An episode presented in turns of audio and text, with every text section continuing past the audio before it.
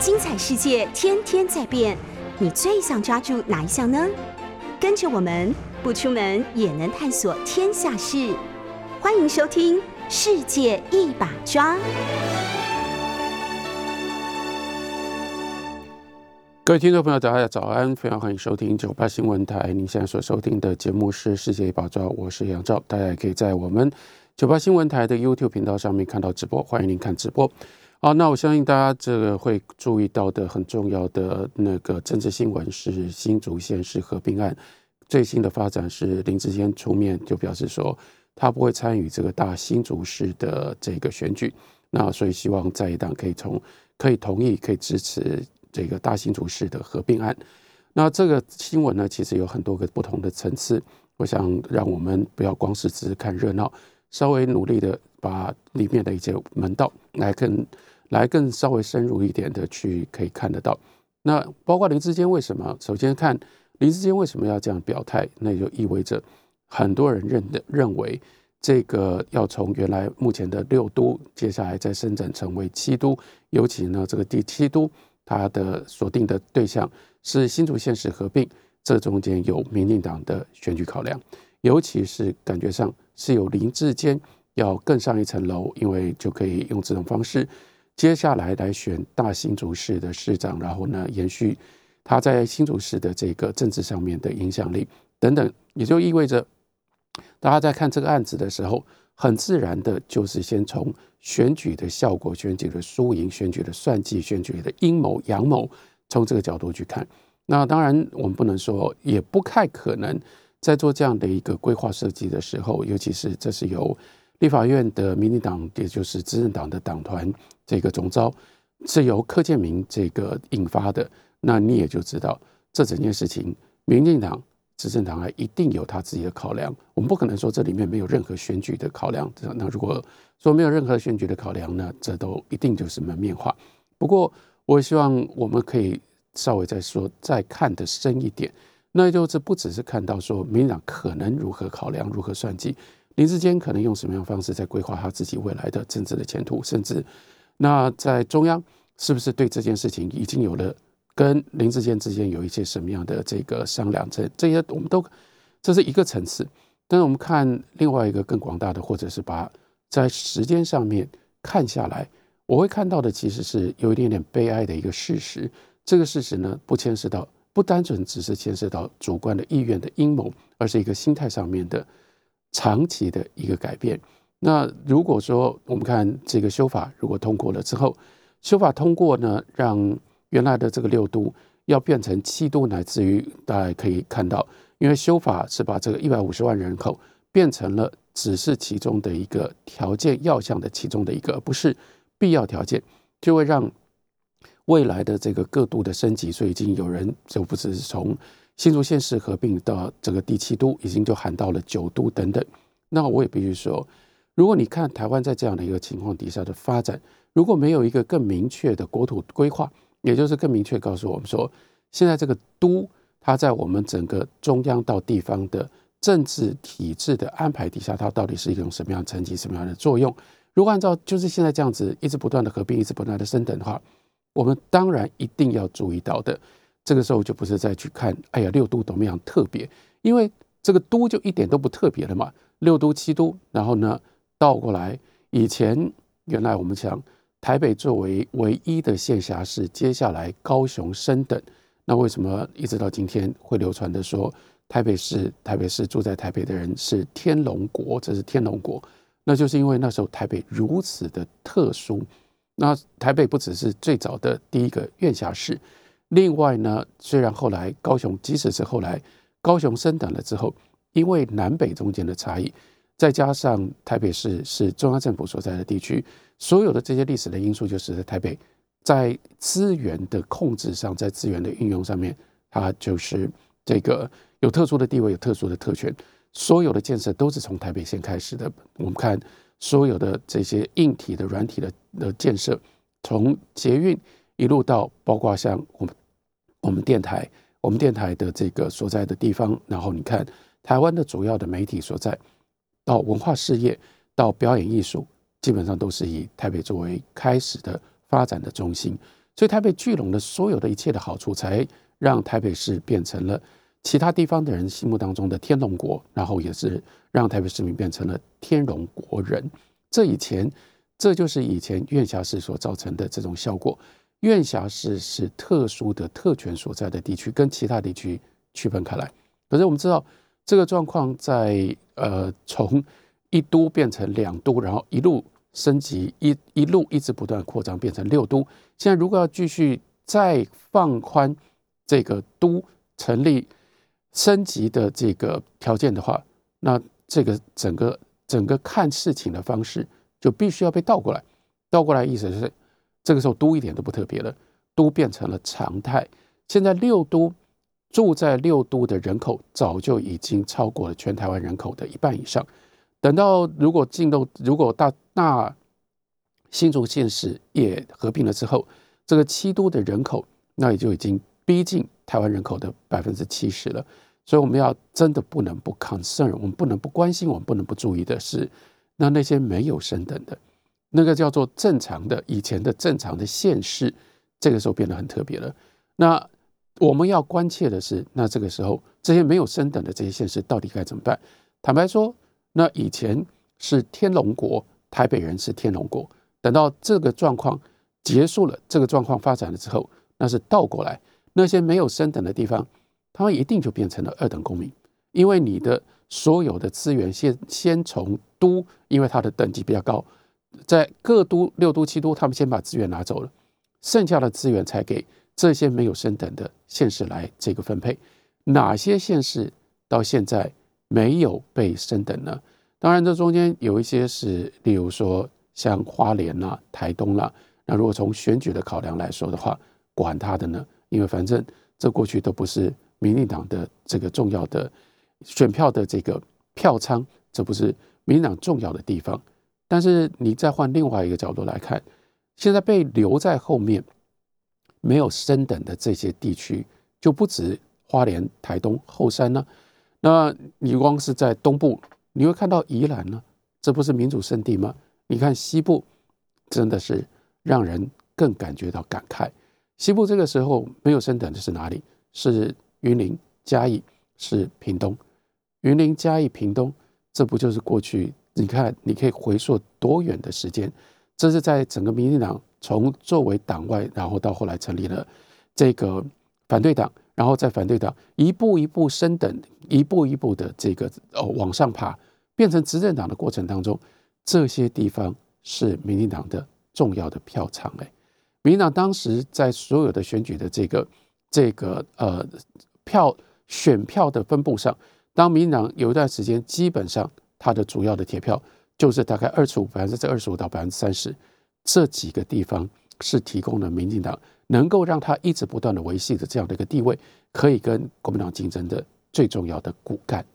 那所以这真的很现实，但这个现实会让人感慨，会让人有一点点心凉，也就意味着这就是我一再跟大家讲的，那就是从执政党，就是从在野党到执政党，从反对党到握有执政的权利，你在心态上面的一个巨大的改变，而这个心态上面的改变有一相当大一部分，那就是因为现在所形成的这个局势，让民进党他就一直不断的认为他可以长期执政，因为他可以长期执政，所以我们之前也跟大家介绍过的 John Rose 这个非常重要的美国的自由主义的政治哲学大师，他在讲这种政治哲学自由主义的民主民主的政治的。政治的设计当中最重要的一个机制，那个无知之幕。你在进行各种不同制度的改造的时候，你不知道将来你自己会在哪一边。现在民进党完全没有这个无知之幕的考量，所以就产生了这么现实的一种规划跟设计。以前这是民进党依赖让他起家的他的这个大本源的这个重要的基地，但是现在从他执政的角度来看。从他长期执政的角度来看，这个时候他不再需要这些 backwater，这些就变成是落后地区。落后地区这些选票呢，最重要的特性，这些选票比例太低了，在那里的那些人人口没那么多，然后呢，所以换算成为选票，那这个时候他的选举的策略，他就会非常自然的就挪移成为去讨好相对的这些都会地区。这些都会地区，因为它是人口集中的地区，所以如果我可以掌握了这些都会都会地区，我用都会地区的选票把都会地区的选票给掌握控制住了，我就能够一直不断的握有在选举上面的优势。所以在这个时候就没有感情了。这种感情的因素，好了，你可以说杨照你在分析政治的时候还要讲感情因素，可以这样感情用事，哪有人在这种这种方式进行看政治的呢？好了，我们可以不要讲感情，我更在意的是历史的渊源。你可以没有这种历史的看法，没有这种历史的根源，说变就变，用这种方式变。那两件事情，第一个，如果你用一直不断的用这种现实的态度来处理政治上面的态，政治上面的议题的话，我们大概也就可以了解，这样的一个政党，它绝对不会有非常清楚的原则跟清楚的立场，它到底。代表的是替谁说话？然后呢，在什么样的状况底下，你可以依赖他？当你被人家欺负的时候，这个政党是会站在你这里的。这样的一个政党，非常感觉到，让我们清楚的感觉到，为了要维系他的最重要，就是为了要维系他，维系他既有的政权，让自己可以这样长期执政下去。而且在做这样的一个世纪规划的时候，他也就不会再回头想，有一天我也可能变成反对党。我失去了执政权的时候，我还要再靠另外被执政党被执政权欺压打压的这些地方，我要靠这些地方对我的支持，我才能够卷土重来。他们已经不想这些事了。那还不止如此，用这种方式处理台湾的这个，把它用这种方法把它切割成为啊，那就是切西龟了。西龟我大饼我碎饼，那你一切，你就完全所谓无知之幕。就是逼着你，因为你会想说：“哎呀，我在切西瓜的时候，虽然西瓜是我切的，因为我现在我这个权利，我有这个权利切西瓜。可是到后来，西瓜的哪一边是我的，我不会知道嘛。所以我在切的时候，我不会特别把哪一边切大边，哪一边切小边，我尽可能公平的切。但是呢，现在反正就觉得，我不只是可以切西瓜，而且我还可以选哪一边我要。所以在这样的一个心态底下，西瓜就。大小越切就越来越不成比例，但是用这种方式，第一个，那就是真的是我就要替过去民进党的这些选民叫屈，感觉到不满。真的就是说，你现在到底把我们当什么？我们云林，我们嘉义，我们屏东，我们宜兰，为什么在你们所有的这些这个升升等升级的这种考量当中，你们完全不会考虑到说，经过了。别的地方升级了，这不是说我们能不能升级而已，而是这样的一种升级的方式，整个彻底改变了台湾在地方的资源分配上面。更进一步的是，我们的地方的资源分配本来就是中央有拥有最大的这个权利，这是统筹分配款，是地方一部分的财源是通通都集中到中央，然后再从才由中央来分配的。中央拥有这么大的权利，中央这么现实，那。我们现在宜兰算什么？云林算什么？嘉义算什么？然后呢？屏东算什么？你到底把我们这些人，我们的选票是用什么样方式看？那我就只能讲说，好倒霉哦，也好可怜哦。所以这个时候都是看大小啊，因为你们太小了，你们太小就不在人家的眼睛眼睛当中，所以这就是一种锦上添花的施政方法。越是大的，这个时候呢，哎，我们就让你可以加入到我们的。大边，我们大西瓜的这一边来分资源，那你本来就比较小的，对不起啊，那你就在那个小西瓜那边，小西瓜那边你们心里不舒服不满没关系啊，那你们就倒到国民党那里去啊，国民党本来就跟你们没渊源，你们也本来不支持国民党，这个时候你们要去倒到国民党那边去也没关系，就把这一部分的选票让给国民党，我们要的是国民党，例如说国民党过去在台北市的这个选票的资。这个基础，或者是国民党过去在其他都会区的这些选票，因为人口比较紧凑，我们在这里我们投注的资源，我们在政治选举上面的回报可以比较有效率。当你用这种方式算计，当然所有过去的这些历史的情感就通通被放掉了。但是我也希望大家了解，这是从政党的利益的角度来看，但是政治真的不能够现实到光是只是看自己本身。政党的利益，你能够不考虑到台湾本身或台湾全体的利益吗。如果从台湾全体的利益来看，那我就不得不告诉大家，请看一下美国的状态。美国的状态有一些非常值得我们参考，例如说美国的选区重划啊，不过人家呢是摆明了，他不是在行政这个行政制度的划分上，他是在直接就是为了选区。选区重划，尤其是因为美国的这个国会的两院参议院没有选区重划的问题，因为它就是以州界，就是州作为它的界限，因为每一个州就是选出两个参议员，所以这个问题不大。要改州界，这个这个姿势体大，这个要改州县，要改这个联邦宪法，所以当然不可能去动它。但是呢，国会的另外一院下议院，也就是众议院，众议院四百多席。四百多席是按照人口分的，因为按照人口分，人口会换，人口会变动，所以就常常要重划选区。大家有兴趣的话，真的可以去打开，在网络上很容易就可以查得到。目前的你去看任何一州，这个美国的众议院、国会选举各州的选区的划分，这选区的划分呢，最有趣的就是它的那个选区的形状奇形怪状，然后呢。有各种不同的这个犄角，然后呢，有各种不同延伸出来，像触角一般，或者是像，或者是像这个毛发一般的各种不同的变形。所以这个在这个美国呢，就被称之为叫做蝾螈式，一个像扭曲变形的这种选区划分。为什么选区会长这个样子？全部是算计，也就是说，甚至它可以细到在一个镇上的一条街哦，因为这条街长期以来传统以来。它都是投民主党的，所以在选区划分的时候，双方就要就要争，共和党就要想尽办法把这个选区呢，把它划进到跟原来的这个划进到本来是共和党占有优势的这样的一个选这样的一个区域里面，这样就可以抵消在这个地区的民主党的选票的优势。然后民主党当然就想尽办法要把它跟其他民主党民主党有优势的这些地区这些区域呢。并在一起，用这种方式，大家跨帕拉 g 然后叫来叫去，然后用各种不同的方法所产生的那几个重要的结果，其中的一个重要的结果，那就是现在在美国的这个国会众议院的选举当中，其实没有几个席次是真正有竞争的，绝大部分、绝大多数的席次都是因为选区划分划分好了，他就确定还没选。就已经知道共和党提名谁，谁就是这一届的国会议员了。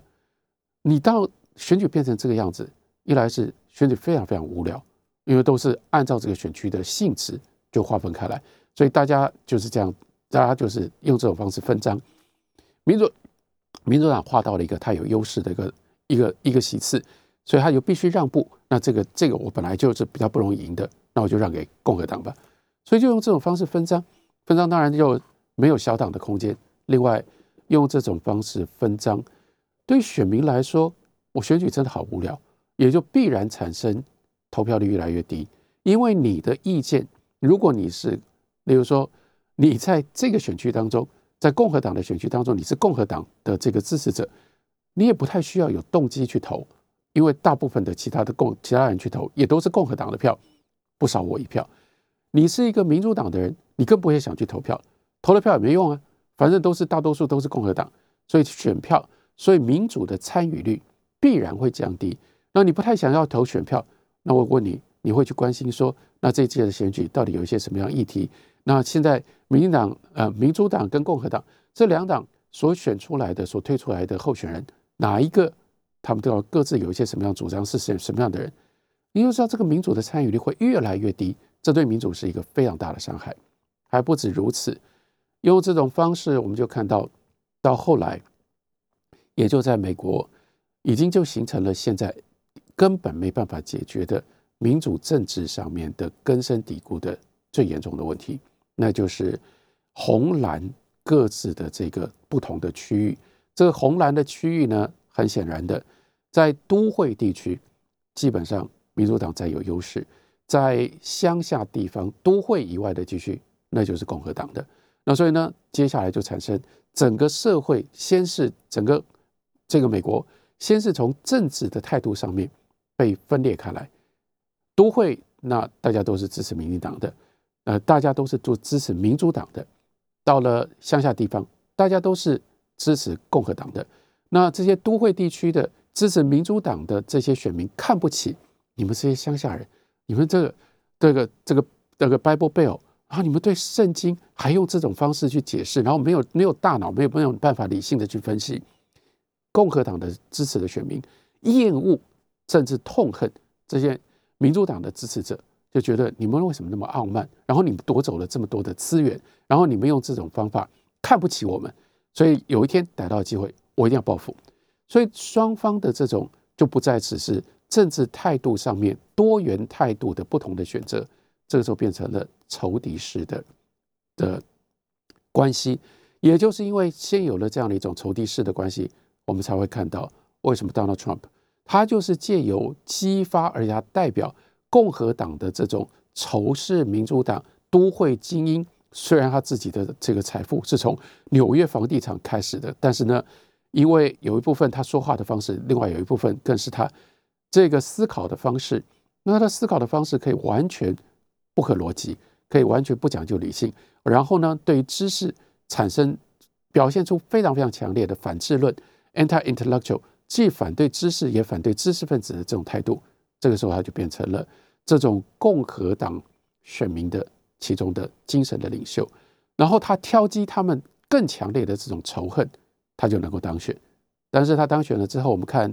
他主政的这四年，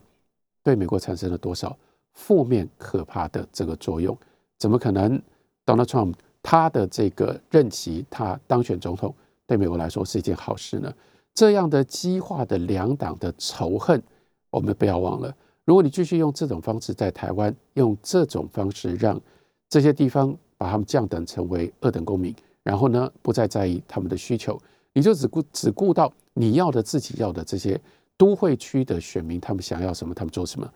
我们不排除，或者我们会很担心，台湾也会走上同样的这条路。我们休息一会儿，等我回来继续聊。这里是九八新闻台，您所收听的是世界一把抓，我是杨照。我们也在九八新闻台的 YouTube 头 YouTube 频道有直播，欢迎大家也可以看直播。继续来聊新竹升级的各种不同相关的考量跟因素。那我们还回到法律面来，那我希望大家也可以能够弄清楚，这一次其实它不只是新竹升等的问题而已，其实是修法。那修法修法就把原来的这个各各都的这个升升级的条件，其实那个条文上面只改了一个字，但改这个字关系重大，那就是把原来的 and 且改成了 or，改成了或，那就表示说过去在升等的时候是两个条件必须要都必须要具备，一个条件呢是拥有一百五十万人口，另外一个条件呢是有特殊在政治或者是其他的管这个管理管。管理各各各种不同的，要有特殊的条件或者是特殊的特殊的需求，所以这两者呢是必须要同时符合才能够升等的。但是呢，这个时候柯建明的提案，那就是要把这个且改成或，那也就是两个条件只要符合其中的一个就可以了，才会产生后面啊要变成七度了，乃至于九度，也就意味着。过去有一个，因为过去呢，在且的情况底下，有一个铁标准、铁门槛。铁标准、铁门槛就是一百万、一百五十万人口。所以，如果你没有到一百五十万人口，那这一条不符合，就不都免谈，就不必去，就不去，就不可能考虑了。但是现在变成了货，那就产生了这样的一个，产生了这样的效果，那就是可以不符合一百五十万的人口，那你有。特殊的需求，你有特殊的理由就可以升级。所以，其实从某一个角度来看，这个人口的这个限定呢，就取消了，就被取消了。那这到底意味着什么？当然，我们也如果说你从比较长远的一个危机意识来看的话，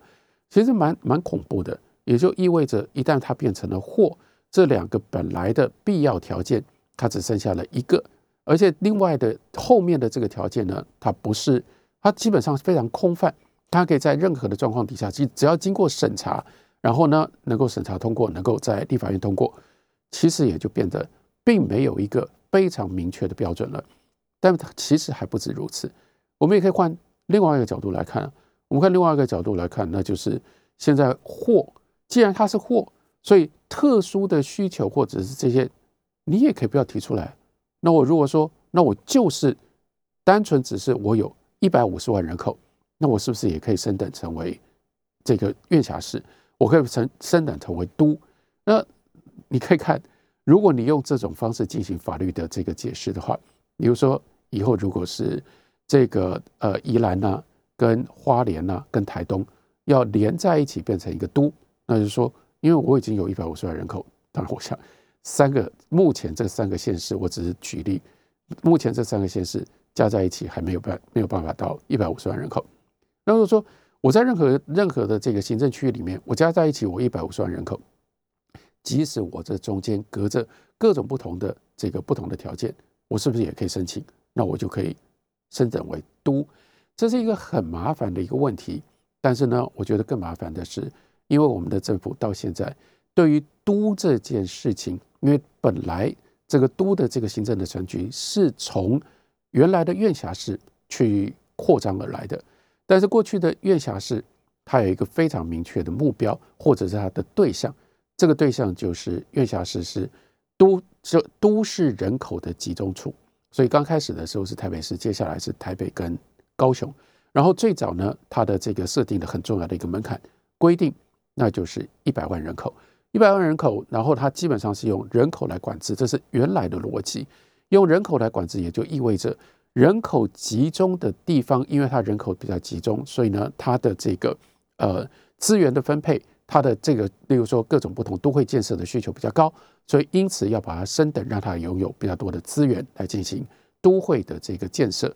这是原来的逻辑。那可是这样的一个原来的逻辑，在后来。我们看到从院辖市，然后变成今天的，从本来的两个院辖市变成今天的六都，其实它有了很大很大的转变。这很大的转变呢，问题是它有没有一个一贯的精神？因为没有一个更彻底的、更明白的、更负责任的告诉我们台湾现在国土规划，它应该要用什么样方式进行。所以，即使是有一部分对我来说，是我充分肯定，如果政府是用这种方法来进行国国土规划跟它的发展。我认为绝对对台湾的未来是有好处的，但是这个美意，这个究竟是不是政府的政策？其实我们并不看，并看不出来，因为他并没有用这种方法在这件事情把把它定定成为原定定成为原则。我说我肯定的一件事情是，这个是特别发生在一个奇怪的一个案例上。这个奇怪的案例就是，原来高雄高雄本来就是已经是一个院辖市，可是。后来高雄又重新改制过，高雄重新改制，当然当时也有很多的政治考量的传闻。我们今天看，我们从后来的结果回头推吧。后来的结果，那就是让陈局他可以就是打破这个四年一任的这个任期，因为从高雄更进一步的变成了大高雄，所以让陈局可以在高雄长期执政。那这个陈菊在高雄当十二年的高雄市长，不过另外一方面，这个胡志强在台中其实也是这样的一个状况。那我们就不管讲，就是说整体来说，那我们就看到，如果在政治的效果上面来来说的话，当时民进党的确有非常，民进党的确有理由支持。虽然那个时候民进党这个并不是都是在民进党执政的时候，但他有理由支持，例如说从高雄。改制成为大高雄，因为这样的话，那高雄的这个这个担任原来担任高雄市市长的陈菊，他就可以原来的那个任期在改制成为大高雄之后，他还可以连任八年的时间。好，我说这是政治上面的其中的一个考量。那不过因为这样，不管是不是这样的政治的考量，我们来看他在这个高雄的发展上面，来自于到后来。其他的像是台中改制成为大台中，台南改制成为大台南，它其实就产生了共同的效果。这是一个什么样的共同的效果？怎么出现了大高雄？大高雄当时在这个合并的过程当中，当然有一个人最不高兴，那个人就是杨秋兴，因为杨秋兴他是原来的高雄县的县长，可是呢，在大高雄，就像今天现在在新竹市跟新竹县。要合并成为大新竹市的时候，也会发生的事情，那就是有一个是都会，另外一个呢，其实相对的是乡野的这个农业县，所以大高雄一旦合并在一起，少了一个县市首长，那谁会被砍掉？谁会被淘汰？会少掉哪一个？这就是今天在新竹同样发生的事情。我们回头看，那为什么林志坚？他要宣布说，我不选新竹市长，因为大家都会认为说，一旦合并成为大新竹市，那你林志坚，你在新竹，你在新竹市，你所具备有的这个基础，可以帮助你，可以推动，让你让你往前推，让你再干再干八年的大新竹市的市长。然后这个时候呢，你把谁挤出去，你就是把哎，偏偏在这个时候又有党派的差异，这个时候原来是控制在国民党手里的。新竹县的县长的位置就消失了，而且在县市合并了之后，几乎无可避免的是市的这个选票跟市的这个政治的势力会压过新竹县。这就是因为这样，所以林志坚要表态说，不是为我自己的政治前途高着想思考，我是为了新竹县民、新竹市民啊，所以呢，我可以不选。OK，这个是我们今天所看到的，但我们又回头说，回头看到。高雄市、台南市的这个状况，其实用这种方式合并成为大台南都、大台南、大台南都到高雄都是有道理的。什么样的道理？也就是至少它可以避免我们刚刚前面说，今天像是云林、嘉义、屏东，对了，我还忘了还要再讲另外一个，例如说南投这些地方，他们所遇到的问题。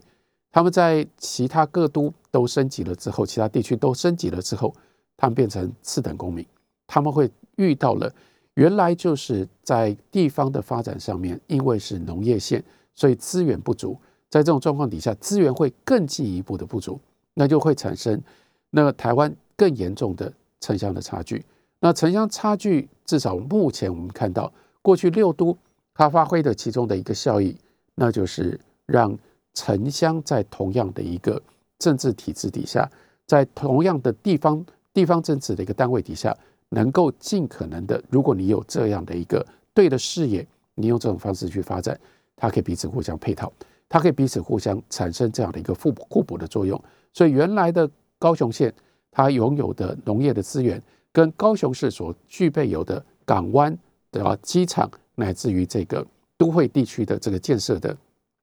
建设的这个成果就可以彼此互相配合在一起，然后同时呢，这个高雄县它的这个农业生产可以透过高雄市高雄港湾，然后呢对外就产生了它的这个畅旺的比较畅旺的出口的可能性。另外一件事情是，高雄原来的高雄县也就能够提供高雄市本来并不具备的观光的资源，而高雄市的这个交通建设就可以开发原来的高雄县的这些观光地区。这些山野的资源让它变成了观光的去处，这我们的确可以可以看得到，从互补当中所产生的这个效果。那不过，这我希望的，那也就是为什么要让这些东西？为什么不能让这样的东西形成更完整的一个全台湾的国土规划的政策？那为什么不是有一个更明确的全台湾国土规划的，包括这个东西？会牵涉到这种都市建设的发展方向，都市建设的发展方向不要是集中式的。如果你用这种方法都占都产生让在国土规划的这样的一个层级，都这件事情或都这个层级，它就是必然应该要被要求是城乡混合的。当然，如果在这种新的条件底下会出问题的是台北市，那就是台北市是唯一一个。没有足够的城乡资源配合的，而且也很难再继续再有什么样的腹地可以去扩充的一个地区。不过，这个是一旦你有了这样的一个国土规划的想法的时候，你就会进一步的，你会知道你要去在政策上面做一些什么样的调整，做一些什么样改进的，这些都这些东西就会跑出来。那这样我们就会看到，台湾也许有机会变成一个更完整的一个海，更完整的一个岛，更完整的。借由行政区划，借由行政政策，让台湾真的就可以在发展上面发挥互补，变得更好，城乡差距可以下降。六九八九八新闻台世界一把抓，我是杨照，也欢迎大家可以在九八新闻台的 YouTube 频道收看直播。那讲到了新竹县市现在的这个呃合并的问题，我另外希望提醒大家的是，我们还是一样，如果我们有一点点历史感，我们把历史曾经在台湾发生的事情作为一个教训，有一件事情又凸显出来，这是我希望提醒大家的重点，那就是不要盲目相信升级。升级有的时候很麻烦，因为升级升上去了，大家就会觉得升级比没升级好。首先，这有的时候是一种盲目的信仰，而不是事实。另外，更麻烦的就是升级了之后，大家就会觉得，因为升级比较好嘛，所以升级了之后就不能够降级。那如果所有的这一切，包括我们现在在地方政治体制的这个设计跟规划上面，一直不断的升级，那就意味着，哎，你往上去，将来是回不来的喽。你也要考虑到这样的一个效果。那跟新竹县市的这个争议，那当然没有关系。但是对比对照，希望大家也会注意到的，例如说，大家有没有看到重幼呃叫做这个科技大学所遇到的问题？重幼科技大学遇到了什么样的问题？那就是招生不足嘛。招生不足，原来三个学院一共有十一个系，好像其中有七个系就是要面临停招。这总共有三个学院。因为如果没有三个学院，就不能够担任，就不能够变大学。所以，因为要有三个学院，所以它一共有十一个系。但在十一个系里面有七个系已经招生招不到，招不下去了。那我想请问你，如果你只剩下四个系，要如何维持三个学院？所以很明显的，他没有办法维持三个学院，没有办法维持三个学院呢，就没有办法符合教育部要求的科技大学的这个组织规程。因此，他应该要退回来，好，这就叫做降级。退回来，他应该当技术学院。可是呢，重幼重幼科重幼科大就发表了声明啊，很重要的一件事情，那就是我们不可能这个放弃科技大学，因为我们好不容易才升等。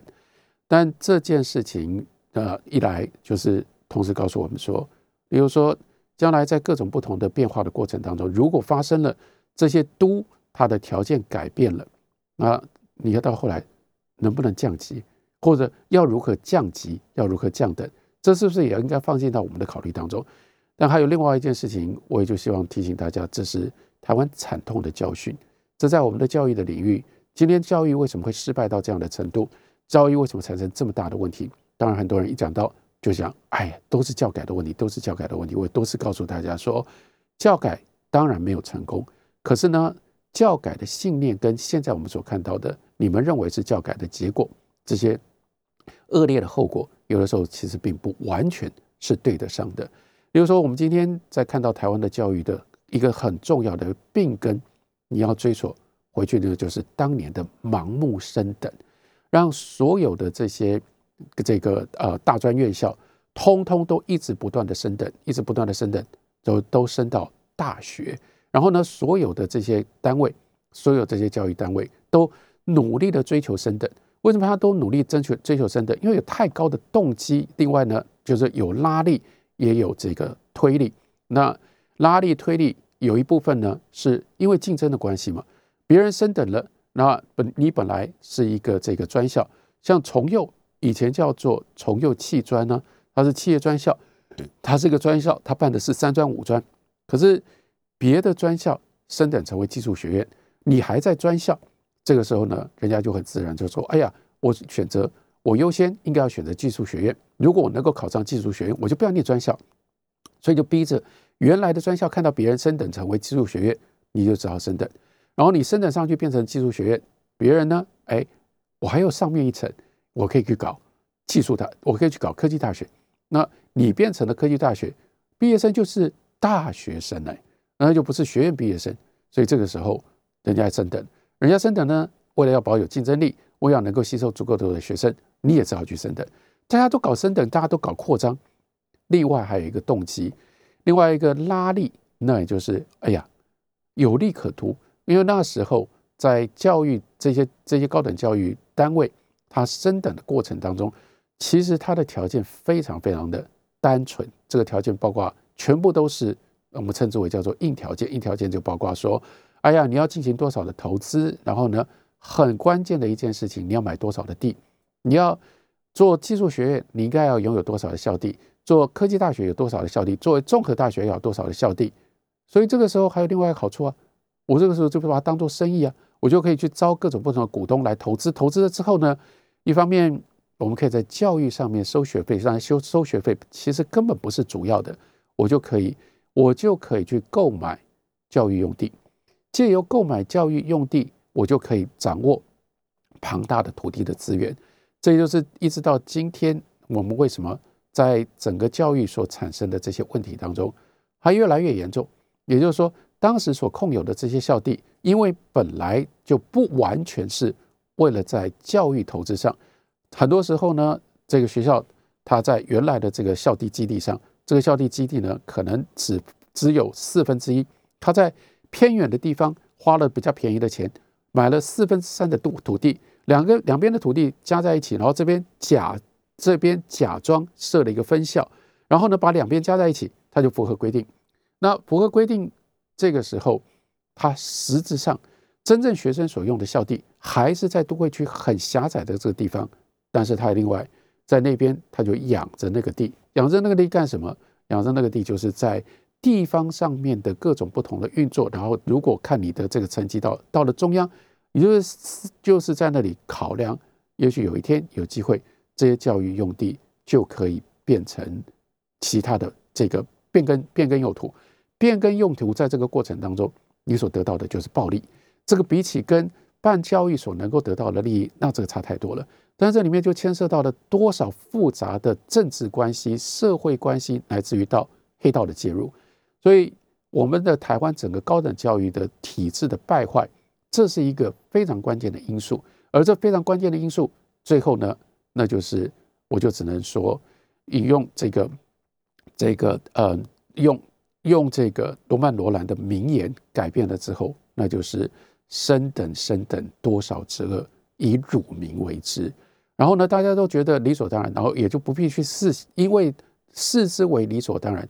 一定要升等。然后呢，校友也觉得说：“哦，我原来是三专毕业，那因为母校升等的，最后呢，看起来大家看到我的这个这个学校的名字的时候，哦，我这个时候呢，是不是也不用做？几十年之后，我就变成大学毕业生了。”干嘛呢？有什么不好呢？所以有的时候需要捐钱的时候，我可以愿意捐一点点钱，用这种方法来换我自己的地位提升，没有什么不好。所以大家都盲目的追求升等，盲目的追求升等，所以接下来因为盲目的追求升等，也就没有人敢说，也就没有人敢不升等。所以接下来产生的后遗症，第一个盲目升等、盲目扩张，它就跟我们高等教育的需求，尤其是我们的。小孩的出生率逐年的下降，这样的一个趋势完全背反了，但也没有人敢去要这些教育体制因应到底这个市场是如何而做出调整，因为在他们都有利可图，有各种不同的利益的牵扯。另外一件事情，那也就是大家对这件事情，就是对于升等之后以及升等的条件，也就没有深究，一切反正呢，哎，看起来都叫做依法行事。哦，教育部有各种不同的规定，你要升等，你要你应该要提出什么样什么样的这个条件的证明，那你只要把条件证明